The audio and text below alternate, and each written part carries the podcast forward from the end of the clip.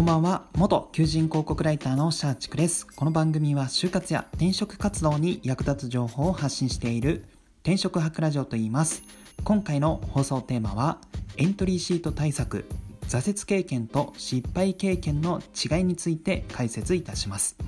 はい。最近私が LINE のオープンチャットで、え、今就活をしている方のですねエントリーシートの添削をしているんですけどもいろんなエントリーシートを見る中で結構挫折経験と失敗経験を履き違えているまあちょっと、えー、認識を間違えてるんじゃないかなっていう方がえー、多々いましたので、まあ、今回はその解説をしたいと思います。はい、私もエントリーシートですねこの就活当時いろいろ書いていて、まあ、その中で、まあ、挫折経験とか失敗談を教えてくださいみたいのがあって当時は、えー、その違いについては分からなかったんですけども、まあ、今は、えー、まあ分かるようになりましたので、まあ、私と同じようにこの間違えた認識を持って、えー、書かないようにしていただきたいなと思って今回の放送を行っています。はい。で、早速なんですけども、この失敗とえー、挫折の違いは何かという話なんですけども、えー、そうですね。この失敗っていうのはいわゆるこのミスやトラブルのことを指します。はい、で挫折というのは目標を掲げたけど、えー、途中でま課題に直面して、まあ、壁にぶち当たって、まあ、それでくじけてしまうことあるいはまあもう頓挫してしまうこと、まあ、これを挫折と言います、はい。ま、これは別になんか私が言葉,、えー、言葉を何か定義したっていうわけではなくて普通にまあ失敗と挫折で、ま、調べれば出る、えー、違いですねで、えー、まあまあ、ここまでお伝えしてもちょっとまだイメージがピンとこないよみたいな話もいる、えー、方もいるのかなと思いますので、まあ、サッカーで例えると、えー、こうですね、まあ、失敗っていうのは相手のゴールを、えー、まあクリアしようとしたら、え、誤ってオンドオンゴールになってしまったと。これが失敗です。要は相手のまシュートを防ぎたいと思ってディフェンス入ったけど結局そのディフェンスによって、え、オンゴールになってしまったこれが失敗ですね。で挫折というのはじゃあ同じようにサッカーで例えるとどうなるのかっていうと、まあ、例えば、えー、プロを目指して強豪チームに入ったけど周りのレベルがもう高すぎてくじけてしまったとかあるいは、えー、プロを目指して、えー、強豪チームに入ったけど、えー、怪我をしてしまってあえなくそのプロの道が断たれてしまったとか、まあ、そういったものが挫折になります。要は、えーと、何でしょう、まあ、目標を掲げて、まあ、それこれはもう最初にもお伝えしたんですけども目標を掲げたけど、え、途中で、ま、環境の要因とか、まあ、いろんな要因でそれが、え、実現できなくなってしまう、まあ、課題にぶち当たってしまった。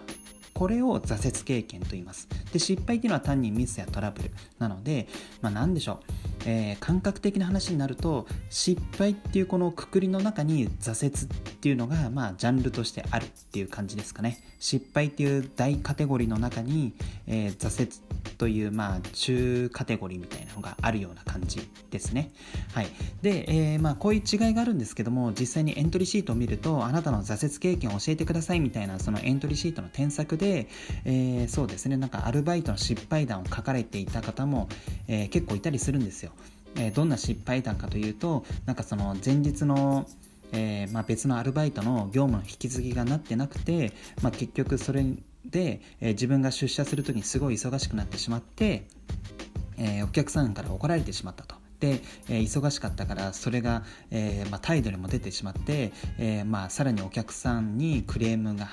えー、お客さんから怒られてかつ店長からも怒られてしまったと。でその経験を踏まえてみたいなそんな話ですね。で、えーと、これをもう本当挫折経験としてエントリーシート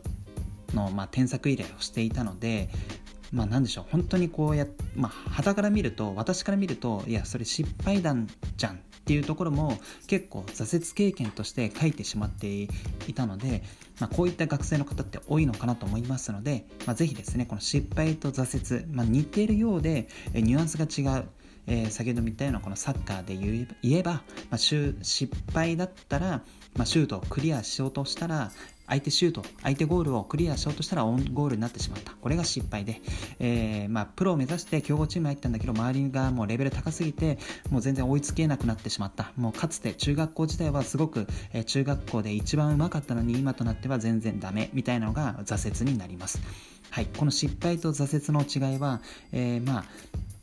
よくよく、えー、考えれば、えー、すぐ分かるんですけども実際にこのエントリーシート、まあ、就活とかで大変忙しい中で、えー、あんまりあんまりっていうか普通に書き慣れていないエントリーシートでもうそこで点話やんわしてこの履き違えてしまうっていう方結構多いのかなと思いますのでぜひですねこの放送を聞いた方は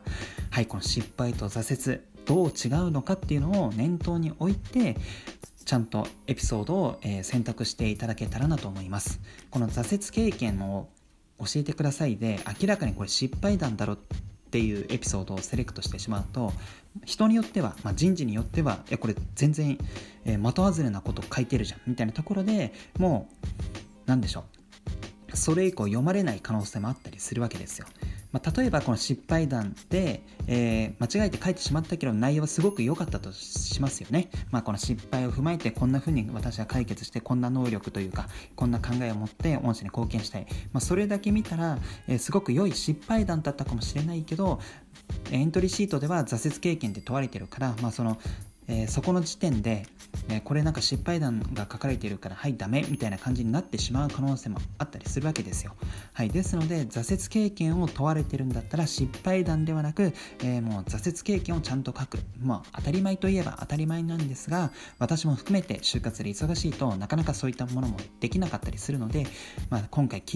この放送を聞いてる方はですね是非失敗と挫折の違いを理解した上でエントリーシートを書いていただけると嬉しいです。はい、本日の放送は以上となります。最後までご視聴いただきありがとうございます。あなたの就職活動、そして転職活動の成功を祈りつつ、今日はこの辺でまた明日。